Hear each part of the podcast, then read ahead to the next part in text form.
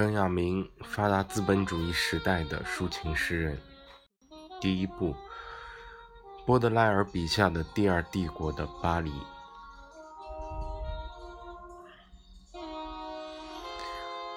人并不绝对需要一座都城。塞南谷，一波西米亚人。波西米亚人是在马克思文章中的一段揭露性文字里出现的。马克思在这里面把职业密谋家也包括进来。在一八五零年《新莱茵报》上刊登的对警方探子德拉沃德回忆录的详细评注中，马克思与这类人发生了关系。要回想起波德莱尔的面孔。就得说出他显露出的这种政治类型的相似。马克思这样勾勒出这种类型，随着无产阶级密谋家组织的建立，就产生了分工的必要。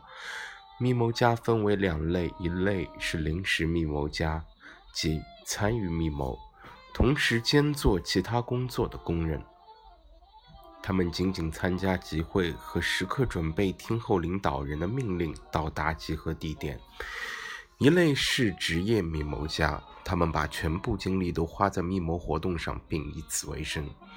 这一类人的生活状况已经预先决定了他们的性格。他们的生活动荡不定，与其说取决于他们的活动，不如说常取决于偶然事件。他们的生活毫无规律，只有小酒馆。密谋家的见面处才是他们经常歇脚的地方。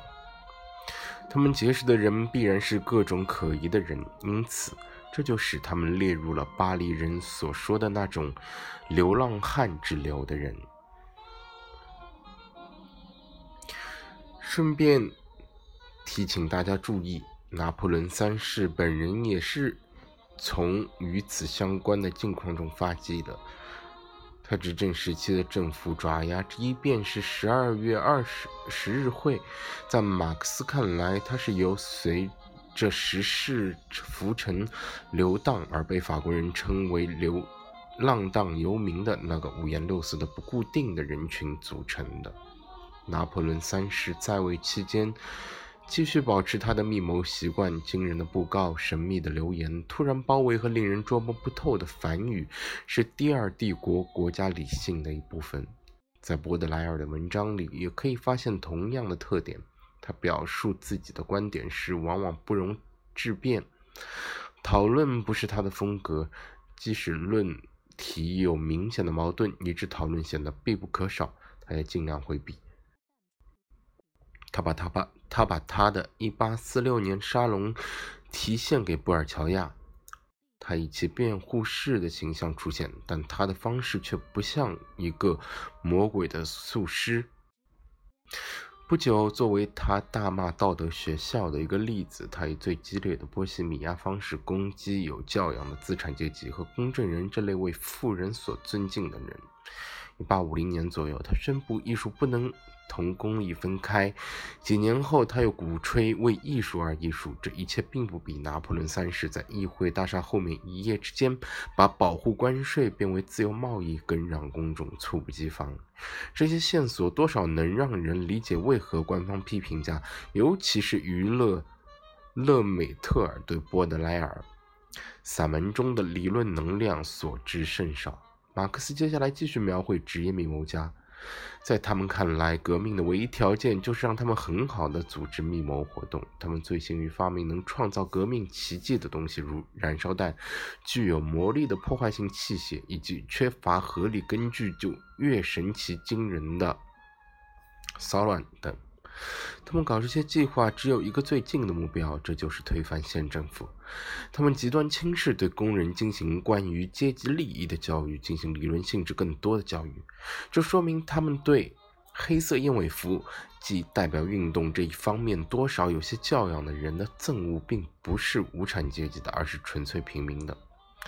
但是因为后者是党派的正式代表，所有密谋家们始终。不能不完全依赖他们。波德莱尔的政治洞察力并没有从根本上超出这些职业密谋家。无论他同情宗教反动，还是同情1848年革命，其表达都是生硬的，其基础都是脆弱的。他在二月革命的那些日子里所呈现出的形象，在巴黎的街角上挥舞着步枪，高喊“打倒奥皮克将军”（括号他的继父），便是一个很好的例子。不管怎样，他能奉行福楼拜的宣言：“一切政治，我只懂反抗。”在同他的比利时随笔一道保存下来的笔记的最后一页，我们可以领会他的意思。我说：“革命万岁！”如我说：“毁灭万岁！苦刑万岁！惩罚万岁！死亡万岁！”我不仅乐于做个牺牲品，做个吊死鬼，我也挺称心，要从两个方面来感受革命。我们所有人的血液里都有共和精神，就像我们所有人的骨头里都有梅毒一样。我们都有一种民主的传染病和一种梅毒的传染病。波德莱尔所表达的，不如叫做煽动的形而上学。他在比利时写下这段话，曾有一度。他被比利时视为法国警方的间谍。事实上，这类待遇对波德莱尔来说没有什么好奇怪的。在1854年12月20日，波德莱尔给他母亲的信中提到警方的文学津贴。我的名字永远也不会出现在他们那可耻的账单上。在比利时为波德莱尔赢得这个声誉的，恐怕并不是他对雨果显露出的敌意。雨果在法国被剥夺了公民权，但在比利时却受到热烈欢迎。波德莱尔的破坏性的冷嘲热讽助长了这种谣言的出笼，而他自己正乐于传播它们。大话崇拜的种子在乔治·索莱尔身上再现为法西斯主义宣传的不可少的组成部分，但他首次出现却是在波德莱尔这里。塞丽娜写作屠杀所闻的精神。即书名本身可以直接从波德莱尔的日记中找到，以灭绝犹太人为目的，就可以组织一次很好的密谋。布朗基主义者是。呃，李哥是在巴黎公社警察头头的位置上结束其密谋生涯的。他似乎也有那种人们在波德莱尔身上常提到的气质。在夏尔普罗莱一八七年的《革命者》一书中，我们可以读到这样的话：李哥尽管冷酷无情，但他是一个地地道道的疯狂的小丑。这是他盲目的狂热的组成部分，甚至马克思在密谋者身上遇到过的恐怖主义的白日梦，也能在波德莱尔身上找到相应的东西。在一八五六年十二月二十三日写给母亲的信里，他写道：“一旦我重获那种偶尔有过的勇气和力量，我将用害人的书发泄我的愤怒。我要使整个人类起来同我作对，其中的快乐能给我无限的安慰。”这种压抑着的暴怒，是半个世纪的积累战在巴黎职业密谋者身上培育出的激情。马克思写道：“正是他们筑起了第一批街垒，并进行了指挥。街垒才是密谋者活动的中心。”他有着革命的传统。七月革命期间，有四千个街垒设置在城中。当傅立叶寻找一种出于热情而非出于报酬的工作的样板时，他发现没有什么比筑街垒更显而易见了。雨果在《悲惨世界》中对街垒的描绘给人留下深刻印象，虽然他没有注意掌管他们的人们。暴动的无形的警察在四处巡逻，这时的秩序便是黑夜。从上往下，向这一大堆黑影望去的眼睛，也许能看到这儿那儿，在一些相距不远的地方，有有由朦胧的火光映照着的一些特别的曲线线条。一些奇形怪样的建筑物的侧影，一些类似的那种来往移动于废墟中的荧光的东西，这便是街垒所在的地点了。在总结《恶之花》的那首残缺的《致巴黎》一诗中，波德莱尔在告别这座城市前，并没有忘记参拜一下街垒。他记起了筑起街垒的神奇的石头。当然，这些石头是神奇的，因为波德莱尔的诗只只字未提那些激动，呃，那些搬动他们的手。但这种悲伤或许来自布朗基主义，因为布朗基主义者特里东也表达了一种相似的情绪。哦，暴力积累的女王，你在火光和骚动上闪耀，囚犯们带着锁链的手向你伸去。在公社的最后几天里，无产者们在街垒后面摸索探路，像受了致命伤的野兽缩回洞穴。受过街垒战训练的工人们并不喜欢那些挡住梯耶尔去路的露天战场，这也被认为是失败的部分原因。一位研究巴黎公社的史学家最近说，这些工人更喜欢在自己的街区里打仗，而不是在野外同敌人打遭遇战。如果他们必须死的话，他们更愿意死在巴黎用鹅卵石筑的街垒后面。在那些日子里，巴黎公社最重要的街垒指挥布朗基正囚禁在他最后的牢狱多罗要塞之中。从他和他的伙伴身上，马克思看到了无产阶级政党的真正领袖。布朗基在世时及身后所享有的革命威望是怎么说也不为过的。列宁之前，再没有哪个人在无产阶级中有如此清晰的形象。他的形象铭刻在波德莱尔心中。他在一张纸上的随意涂抹中，有一幅便是布朗基的头像。马克思用以描绘巴黎密谋情形的概念，清楚地表明布朗基在其中的矛盾地位。按传统观念，很有理由把他视为一个暴动者。在这种观点看来，他代表了一类政治家，正如马克思所指出的。他们认为自己的任务是超越革命发展的进程，人为的制造革命，使革命成为毫不具备革命条件的即兴诗。从另一方面说，如果有人反对这种观念的生动描绘，那么他似乎就有点类似于穿黑燕尾服的了。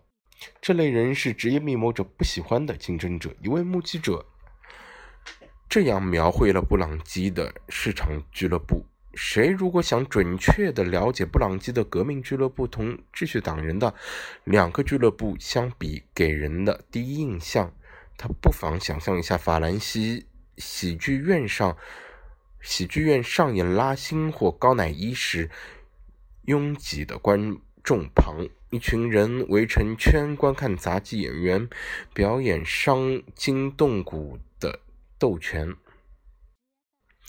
它是举行密谋的正统仪式的小教堂，门向所有的人敞开着，可只有出来者才会折回去。在一阵让人不耐烦的等待之后，此房的牧师出现了。表面上像是在说他的当事人如何抱怨抱怨自己如何半打左右从没听说过的自以为是、怒气冲冲的傻瓜缠住。嗯，实际上他是在分析形势。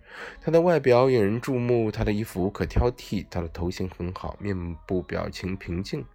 只是他那双闪烁着野性的眼睛有时可能会惹麻烦。他的眼睛窄小犀利，但通常他们让人觉得和善而非生硬。他的言辞真，呃，字斟句酌，慈祥而独特。与贴尔的演说风格相近，是我听过的最少演说期的演说。这里的布朗基像个空谈家。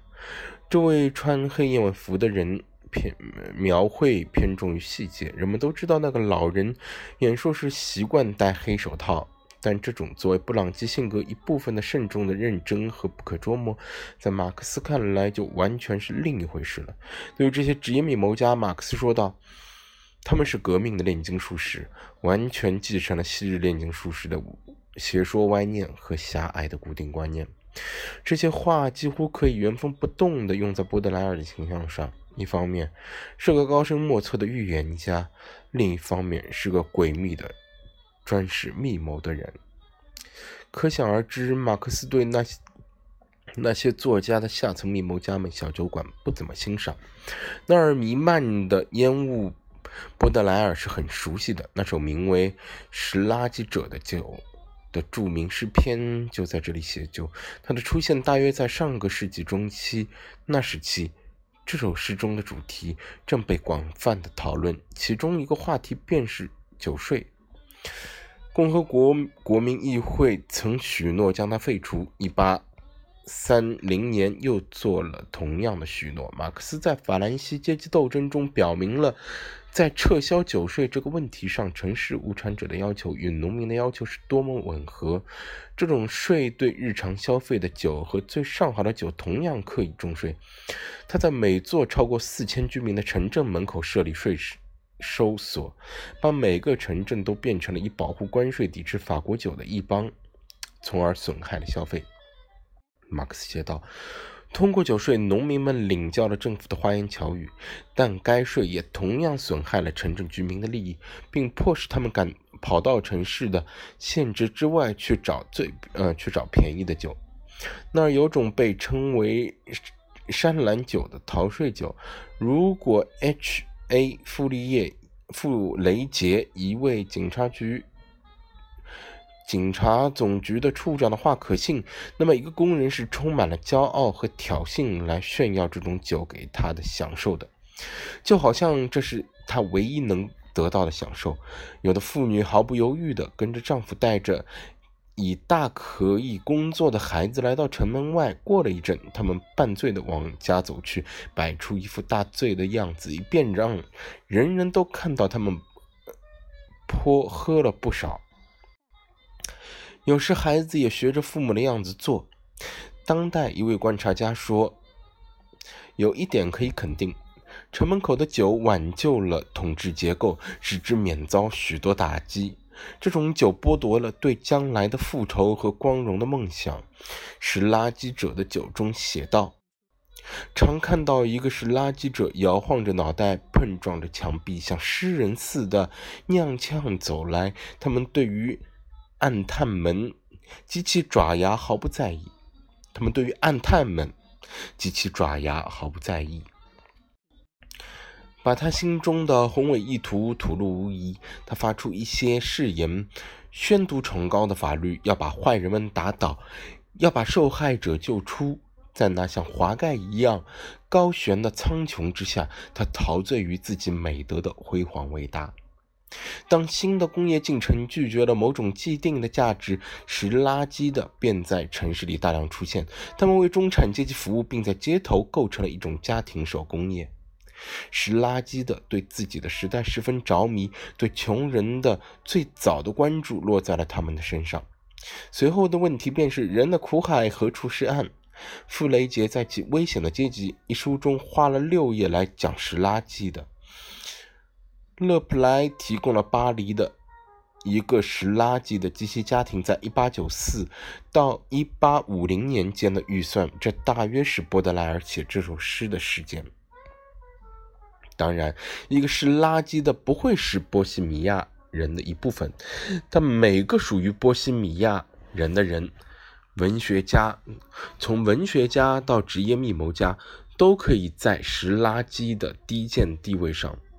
而都可以在拾垃圾的身上看到自己的影子，他们都或多，都或多或少的处在一种反抗社会的低贱地位上，并并或多或少的过着一种朝不保夕的生活。在适当的时候，拾垃圾的会同情那些动摇着这个社会的根基的人们。他在他的梦中不是孤独的。他有许多同志相伴，他们同样浑身散发出难闻难闻的气味，同样湿冷战场。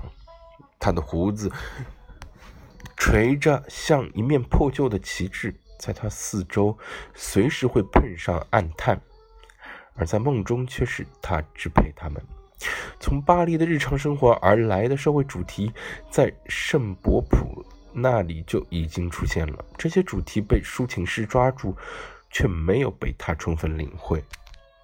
贫困与酒精的结合方式，在那些闲暇的文化人看来，与波德莱尔所想的是截然不同的。在这舒适的车厢里，我审视着给我驾车的人，他完全是台机器，丑陋可怕，长着厚重的胡子，长长的头发粘在一起，恶习、酗酒和昏睡使他的醉眼沉浑浊而沉重。人怎么能堕落到这种地步？我这么想着，一面把身子缩到座位的另一角。这是诗的开头，紧接着是一段让人恍然大悟的诠释。圣伯普问自己：是否他的灵魂不至于像车夫一样被人无视？下面这首题为《阿贝尔与该隐》的诗，则显示出波德莱尔对被剥夺继承权的人们所持的更随意、更合理的观点的基础。他把圣经里两兄弟的争夺归结为两个永远势不两立的种族之间的斗争。阿贝尔的后代酣睡畅饮，上帝满意的望着你们微笑。该隐的后代污秽恶臭，匍匐狗缩，凄凄惨惨，直到死掉。全诗由十六个对句组成，每两句的开头都一样。该隐这个被剥夺继承权的人的祖先是作为一个种族的创立者出现的，而这个种族只能是无产阶级。一八三八年，格拉尼埃·德·卡萨纳克出版了《无产阶级与资产阶级的历史》。这本著作的目的在于找到无产阶级的起源，他们构成了一个亚人类的阶层，是由盗贼和妓女交配而产生的。波德莱尔知道这些思想吗？很可能知道，马克思肯定见到过这类言论。他把格拉尼埃·德·卡萨纳克称作波拿巴主义反动派的思想家，《资本论》避避开避开了这个种族理论，而发挥了一种特殊的商品所有者的概念。他指的就是无产者。波德莱尔笔下的源于该隐的人们，也恰恰就是这个意思。尽管他还不能够说明这一点，这种人只拥有自己的劳动力，除此之外不拥有任何商品。波德莱尔的这首诗是题为《反抗者》的组诗的一部分，另外的三段都带着一种亵渎神明的调子。但我们对波德莱尔的撒旦主义不必太认真。如果它有什么意义的话，那也不过是唯一可以选择的态度。他表明，波德莱尔在任何时候都能保持一种忤逆的、不恭不敬的立场，但祖师的最后一首与撒旦的连祷文却出自神学的内容，即蛇崇拜仪式的上帝怜我，撒旦带着他的路基福尔魔鬼的光环出现了，作为深刻的智慧的看护人，普罗米修斯式的。技能的指导者和顽冥不驯的人们的守护神，诗中的字里行间闪现着布朗基的影子。你赋予罪恶从容的神采，诅咒断头台四周的人群。就连召唤魔鬼的锁链也知道，这个撒旦是密谋家的无悔神父。他与那个地狱里的阴谋家被人称作。三倍伟大的撒旦的恶魔不同，他在诗中以及在一些散文作品中是作为至高无上者出现的。他的音符与宽阔的林荫道毗邻坐落。勒美特尔就曾指出，这魔鬼具有二重性：一方面是万恶之源，另一方面却又是伟大的被压迫者、伟大的牺牲者。如果人们要问是什么迫使波德莱尔把自己当对当权者的激烈反抗置入一种激烈的神学形式中，那就得从另一个方面来看这个问题了。当无产阶级在六月革命中遭受失败后，对资产阶级秩序和尊严观念的抗议得到了统治阶级而非被压迫阶级的很好的保护。信奉自由和正义的人们，在拿破仑三世那里看到的不是一个战士的国王。尽管他本人想继承他叔父之后成为的那样的人，而是一个为时运所宠的十足自信的人，这便是他在雨果的惩罚集里留下的形象。波西米亚浪荡哥儿们从他们的角度，在豪华宴会和富丽堂皇的排场上看到自己自由生活的梦想的实现。他们在回忆中描绘出没落的城堡、王朝、皇帝的身世和气派，从而使咪咪和舒纳德显得令人尊敬，并且相形之下丑陋呃俗陋不堪。在上层阶级中，玩世不恭、犬儒主义是一种颇受赞赏的风度；在下层阶级中，反抗性的论辩是通行的一般准则。维尼在埃洛瓦中遵循拜伦的传统，在一种神秘学说的意义上，向路基福尔这堕落的天使表示效忠。巴特罗缪则相反，在其复仇女神中把撒旦主义与统治阶级联系起来。他使大量的股票投机者欢欣鼓舞，使固定年薪的颂歌四处传唱。波德莱尔对撒旦的这两重性了如指掌。在他看来，撒旦不仅为上层，同时也为下层说话。大概没有人能比波德莱尔更能领会马克思五月十八日中的这段话了。资产阶级在政变后也高声叫嚷道：“现在只有十二月十日会的头目。”还能拯救资产阶级社会，只有盗贼还能拯救财产，只有违背誓言还能拯救宗教，只有私生子还能拯救家庭，只有混乱还能拯救秩序。布德莱尔这个耶稣会的崇拜者也没打算彻底的、永远的放弃这个救世主，但在诗中他冷淡的。冷淡了那种在散文中未加拒绝的东西，因此撒旦在诗中出现。在他看来，这些诗的微妙的力量，并不归功于彻底拒绝效忠，也不归功于理解力和人性的反抗。即使它是一种绝望的嚎叫，几乎所有出自波德莱尔的虔诚的自白，都像是战斗的呐喊。他不会放弃他的撒旦，在他与自己巨斥信仰做斗争时，撒旦是他真正的精神支柱。然而，这同宣誓或祈祷毫不相干。亵渎令人醉心的撒旦，正是恶魔的特权。